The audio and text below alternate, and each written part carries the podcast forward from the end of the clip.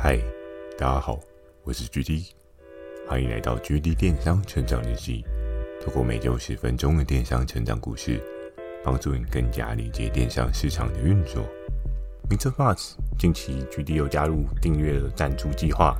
如果觉得 GD 的内容有帮助到你的朋友们，想要特别支持我的，也可以前往订阅赞助哦，支持我说出更多好的电商相关内容。如果有想要询问的电商相关问题，欢迎大家进行到秒算的 mail。或者可以在留言板留言给我。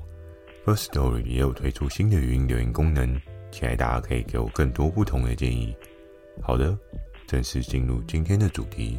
今天这一集呢，要跟大家聊到一个很特别的产品哦，每个夏天你都会注意到的。讲到这边，或许很多人对于夏天的需求都有一些不一样的观察。你可能会因为天气四季的改变。观察到一些不一样的世界哦。那我们都知道，以季节性的产品来讲的话，在电商有分长尾，也有分短期性的商品哦。比如说，像有时候如果突然下一个大雨，那不免俗的，大家就会知道，哎，下大雨，我应该要想办法去准备一些雨具啊、雨伞啊，跟雨有相关的产品。那夏天呢，你需要准备的东西有什么？其实有非常非常非常多的商品，在夏天会是一个非常强的输出哦。还有每个人观察状况都不太一样，也是因为每个消费者 TA 的需求也都不太一样哦。所以每个夏天你会注意的是什么呢？其实，在一开始就要跟他聊到女人的天性。其实，在从小到大，整个社会上的价值观。女人爱美这件事情，应该是很常听到的。当然，有的人也会说：“诶，现在男生也有一些爱美的倾向啊，对不对？”像早期的年代，比如说我父亲的那个年代，很多数的这一些男生多半都不会，比如说敷面膜啊，或者什么擦保湿水啊之类的，都不会。可是，在现在呢，哇！有的男生面膜敷的数量比女生还要疯狂，这些事情都很难说。但回到女人的天性就是爱美，男人就不爱美吗？也是会爱美，没有错。可是今天这个产品呢，比较常会使用到的，我觉得应该是女性居多，因为我很少看到有周边的男性朋友在使用这一类的产品哦。那夏天每个人的服装。又或者是每个人的穿搭都会有不一样的改变哦。我们可以看到，像是女生的穿搭在夏天跟男生的穿搭在夏天都会有不一样的设计风格哦。而从头到脚呢，可能不只是上半身服饰的装扮，又或者是下半身，你可能会有一些裙子、裤子的穿搭。那我们今天要讲的到底是哪一个部位的产品呢？我们今天要讲的没有错。就是你每天都会使用的你的双脚，脚类的产品有什么特别的？对，很多人都会想说，对吧？脚上的产品难不成 GD 今天要讲鞋子吗？鞋子其实也是一个大家可以讨论的话题哦。但我今天要讲的是比鞋子再稍微更深入一点，嗯，更深入一点，鞋子再更深入一点是袜子吗？也不是袜子。其实我们要再讲的是一个对应消费族群生活上面的痛点哦。我们可以看到，在整个生活状况的改变之下，台湾的天气其实是越来越热哦。我记得从我小时候到现在呢，我常常有时候会观察一些周遭的人事物。那我也常常观察我自己的母亲，可能在夏天她有什么样不一样的穿搭。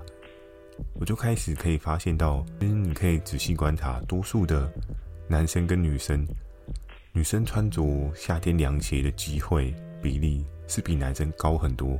当然，很多人会说：“哎，不对啦，你看有的仔仔还是有一些比较没有在特别打扮的男性，都会穿像是波肯鞋啊，又或者是像是蓝白拖。蓝白拖真的是一个经典代表作。”但是呢，我们可以仔细观察，就是在一般比较正式场合，比如说你今天要去华山看个展览的话，你可以观察到，多数的男生应该穿运动鞋还是居大多数哦。当然可能少部分的人会穿勃肯鞋，也是有。可是，在相对比较清凉的这一种凉鞋类别，多半可以看到很多女生都会穿着这样子的类别，这样子搭配单品呢，它相对可以修饰到你脚的对应曲线哦。因为有的凉鞋它可能会有增高的作用嘛，可能它后面的那个跟呢是有效的，可以让你的整个视觉观感可能从原本的六四身看起来比较有七三身的感觉哦。所以其实我们可以看到，在夏天的过程当中，其实很多女生多半都会因着方便，多半都会因着自己的曲线调整，而选择穿一个让自己觉得很不错的凉鞋。那今天要讲的这个产品是凉鞋吗？凉鞋也可以讲，但我还是没有要讲这一个部分哦。决定前面铺了这么多梗，到底你要讲什么？要说了没？对不对？我相信可能很多听众朋友觉得我太拖戏了，好吧？那既然是这样的状况，我觉得也差不多是时候跟大家公布一下我真正要讲的这个产品哦。你有想过你在穿凉鞋的过程当中有什么样的事情是会让你觉得很可怕、很爱油的吗？我们就从这个切入点切进去，你大概就知道我想要说的是什么。当你穿着凉鞋的时候，女生会注意的是哪个点？诶，今天我的脚指甲漂不漂亮？诶，这可能是一个点。今天我的脚指甲有没有擦指甲油？对不对？像我们知道有一些女生可能会特别在脚上做一些指甲油的点缀，又或者是更猛的是去做一些美甲的设计哦，比如说像是近几年非常夯的那种水晶指甲，又或是什么猫眼指甲。透过比较专业设计师的打磨呢，让你的指甲有一个不一样的设计感。但是我今天要讲的，也还不是跟指甲有关系的东西哦。如果你穿凉鞋，什么样的部位是会外露在外面呢？很多人会觉得，GD 你在讲这个根本就是废话。穿凉鞋不是就几乎都全部脚脚都露在外面吗？确实是这样，没有错。但是有一个部位呢，我相信你应该也会非常的关心哦。没错，就是你的脚后跟。为什么会是脚后跟呢？每个人在走路的过程当中啊，其实或多或少都会有一些不一样的走路习惯。那不一样的走路习惯呢，其实也会扎扎实实的造就出你的脚上的皮肤它所呈现的状态哦。因为当你今天的走路重力的重心，可能相对比较不稳。其实你仔细观察，有的人的重心可能会压在比较左边，有的人重心压在比较右边，有的人可能比较压在脚后跟，有的人呢可能是压在前面的脚掌。每个人的走路习惯都不一样，可能当然也会因为你的身形啊，又或者是你的体重啊，有所不一样的改变哦。所以呢，我们可以很明确的看到，因为一个人的走路习惯，你的脚渐渐渐渐的。就会长出一种很特别的东西哦，而这个很特别的东西呢，就是你硬硬的脚皮哦。讲一个比较通俗的话语，就是很多人都说这是一个死皮，你很难去掉。然后，但是它也是为了保护你的脚上面的皮肤所产生出来的角质层哦。每到夏天的时候，我相信很多女性朋友非常尴尬、非常烦恼，就是哦。我那个后脚跟这个死皮，这个脚皮有够厚，而且是厚到那种让人看了觉得有点可怕。不知道大家有没有看过那种嗯，好几十年没有去去过角质层的那种脚皮哦？像这一种很可怕的死皮呢，举例我自己就有，因为男生多半就像刚刚讲的，以穿着习惯来讲的话，我自己个人。不会特别去注重我的脚皮上面的一些变化，或是它有一些死皮的累积产生呢？我自己会把它视为是，诶，那我在走路的过程当中，它为了帮助我能够有一个更好的摩擦抵挡力道，应该是说你上面的堆叠所造成的保护效用哦。所以其实这些死皮呢，会因为你的走路习惯，慢慢慢慢的累积产生。那对女性朋友来讲呢？夏天这件事情就是一个必除之恶哦。你今天穿了凉鞋，然后可能对应的男伴看到你的脚是如此的不骨溜，如此的如此的角质、角皮层增厚这样的状况，你可能会觉得啊，这样看起来真的很不美观耶。而且有一些男性朋友可能是对女生，他会比较喜欢看女生的脚。我不知道，其实现在的人每个人对女性的观感都不太一样。有的人是看脸，当然看脸应该是普罗大众大家都会看的吧？因为你如果脸看不顺，你怎么还能够继续往下看？这也是蛮特别。但近期我有听过一些，比如说像大学朋友，有的人就看脚趾头，有的人就看脚。我想说，好吧，这只能说每个人的爱好真的是各有不同。真的有人会特别看脚这件事情啊。所以其实有时候在脚上面保养，跟在脸上面保养。可能还真的是不一定，并不见得是说脸上面的保养就不会比脚上面的保养还要重要哦。所以其实也渐渐渐渐的，在整个消费市场的需求当中呢，有了一些不一样的改变。比如说像是今天要介绍的这个产品，它其实就是一个电动磨脚器。那电动磨脚器呢，如果讨论到这个的话，一定很多人很有印象也是某一个牌子，那个牌子我也很有印象。就是美国的某某牌子嘛。那我在第一份工作的时候，其实我就接触到这一类的产品哦。我那时候看，我就觉得，嗯，哎，用用真的是蛮有趣的。因为在当时呢，距离我就是一个很好的实验品嘛。就像前面有跟大家讲过，我的角质层呢。从小到大，我没有特别去除过，因为我觉得这个东西是一个保护作用嘛，所以我觉得不太需要额外去做一个去除，去做一个调整。然后想当然，我的当时的小主管看到我这个厚厚的脚皮，他就非常的开心，他觉得：“哇，可以做一个。” Before After 很强的影片出来，因为我厚厚的脚皮。但是在当时呢，我自己是觉得无所谓嘛，反正就试试看嘛。对，如果可以帮他做出一个很厉害的影片的话，我也是非常开心的，对不对？毕竟也算是一个代表作嘛。所以其实，在我的上一份工作，我就有接触到这一类的产品。然后在就是我这第二份的工作呢，所接触到的这个产品，当他当时候。有一个很强的销售输出，这件事情我真的是完全一点都不意外，因为其实磨脚器这件事情啊，在我的第一份工作，除了之前我跟大家讲过那个很猛的除毛膏以外，第二个厉害的真的就是这个电动磨脚器哦，因为这个产品刚出炉的时候，真的很多人巴不得赶快买一个，为什么呢？因为你如果用手动的，你真的要磨很久。如果你真的有用过手动去撸的话，我相信很多女性朋友一定都非常有感，撸到天荒地老，还不确定是不是真的非常的就是有效果。当然，现在也有推陈出新一些另类的周边产品，可能可以帮助你更快速的做一个角质层的调理哦。不过在手动跟电动的选择上面呢，多数人可能还是会选择手动，因为有一些角度的问题，可能电动的还是没有办法很有效的去做到一些实际上面的调整。其实就跟男生的刮胡刀有点像，就你知道，有时候就是会有某个角度非常让人讨厌，就是没有办法去除到位。所以在手动的市场呢，还是有一定的强度，然后在电动的市场呢，也还是有一定懒人的市场。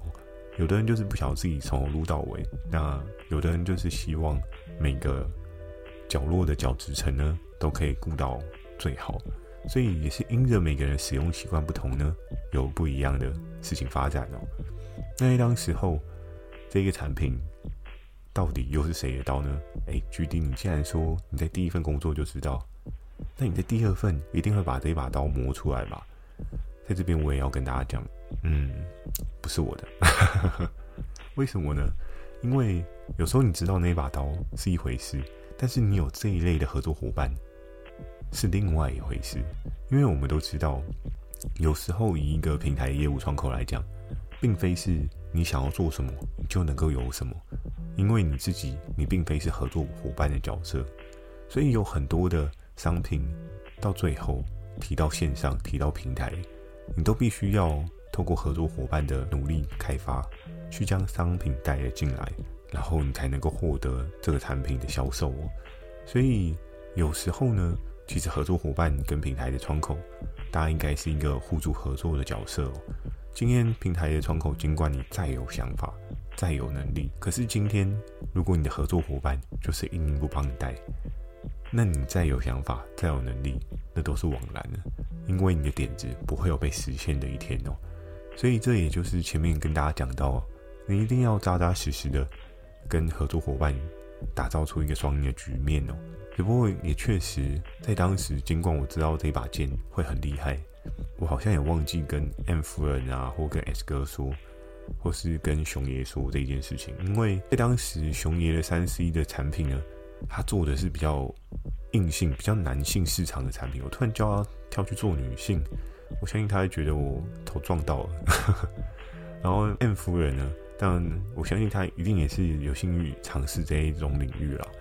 但是在当时候呢，嗯，只能说距离我可能太过繁忙，就忘记有这把刀可以打出来的机会哦。所以到后面，我就也没有把这一把刀真正磨成哦。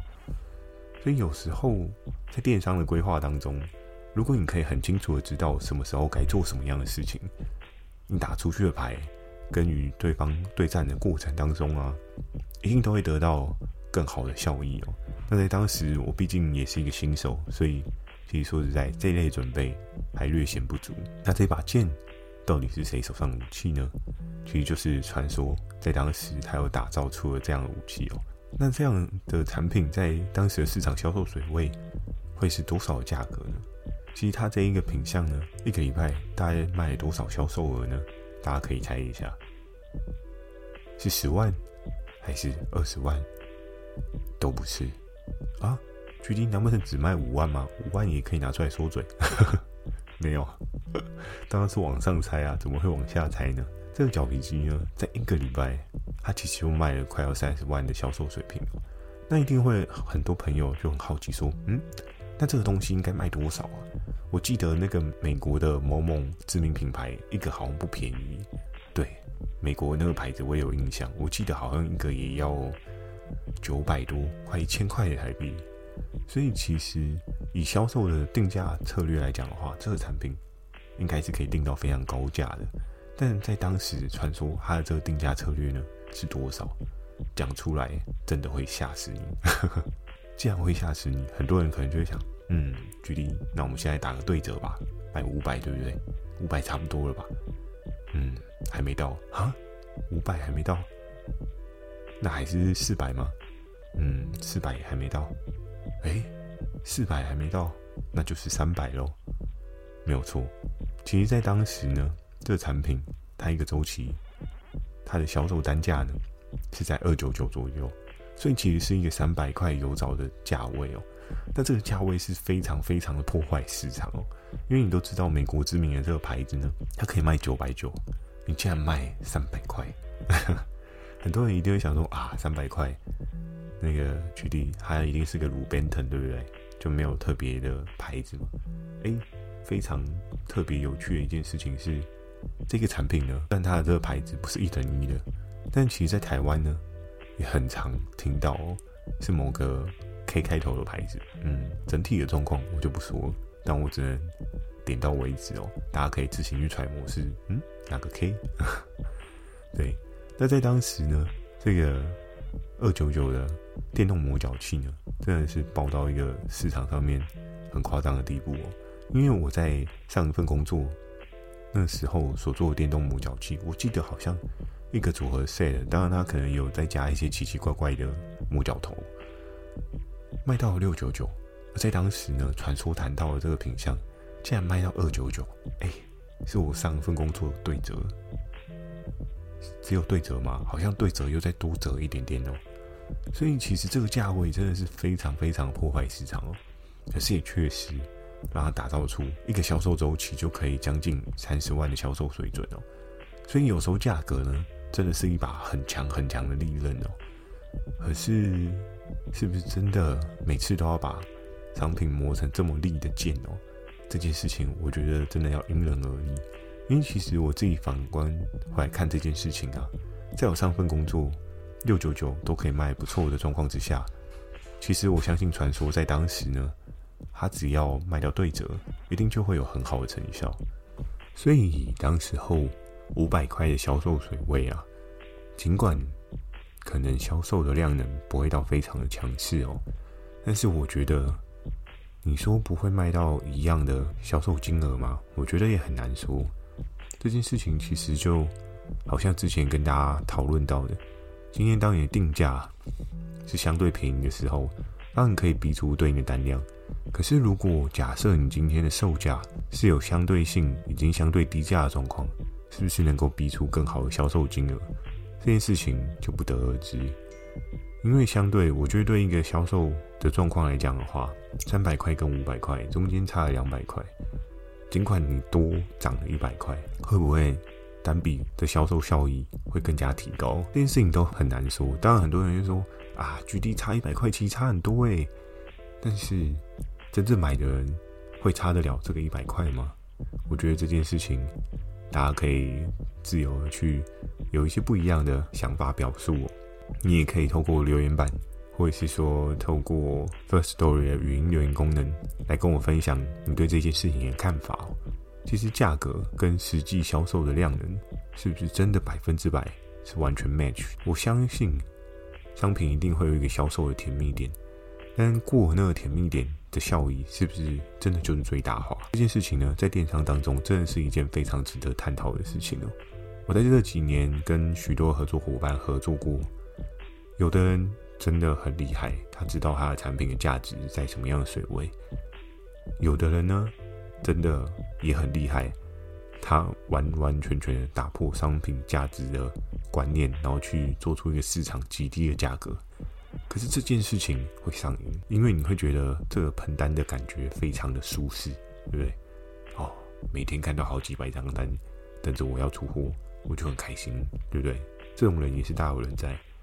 但到最后呢，会不会把你自己的销售团队给压垮？这件事情真的非常非常需要去思考哦。因为出货出到最后，当你出货量越大，是不是相对出货的品质就没有办法做到越好？这件事情呢，是值得去做一个观察的。好的，今天这一集呢，就跟大家分享到这边。那喜欢今天的内容，也请帮我点个五颗星。如果有想要询问电商相关问题，也欢迎大家寄信到描述栏的 mail，或是可以在留言板留言给我。Firstory 也有推出新的语音功能，期待大家给我更多不同的建议。我会在 Facebook 不定期的分享一些电商小知识给大家。对了，最后呢，其实也很好奇，想问大家，在夏天呢，你都是用手动的磨脚器呢，还是你都会用电动的磨脚器呢？那如果你今天用手动的磨脚器，你的选择原因是什么？又或是你选择用电动的原因是什么？诶，如果有一些不用的电动的牌子，也可以推荐给我。为什么？决定又不用？没有啊，单纯好奇想知道而已。我也想要了解一下现在的女性受众都比较偏向使用手动还是电动？那如果是电动的话，是哪个牌子？这件事情也是我还蛮好奇的。在传说这把剑的那个时间点呢，到现在真的有很长一段时间，所以多了解一下所有女性使用的趋势呢，我觉得这也是一个作为电商人员必备的知识哦。非常欢迎大家跟我做以下的分享。那最后记得锁定每周二跟每周四晚上十点的《GD 电商成长日记》，祝大家有个美梦，大家晚安。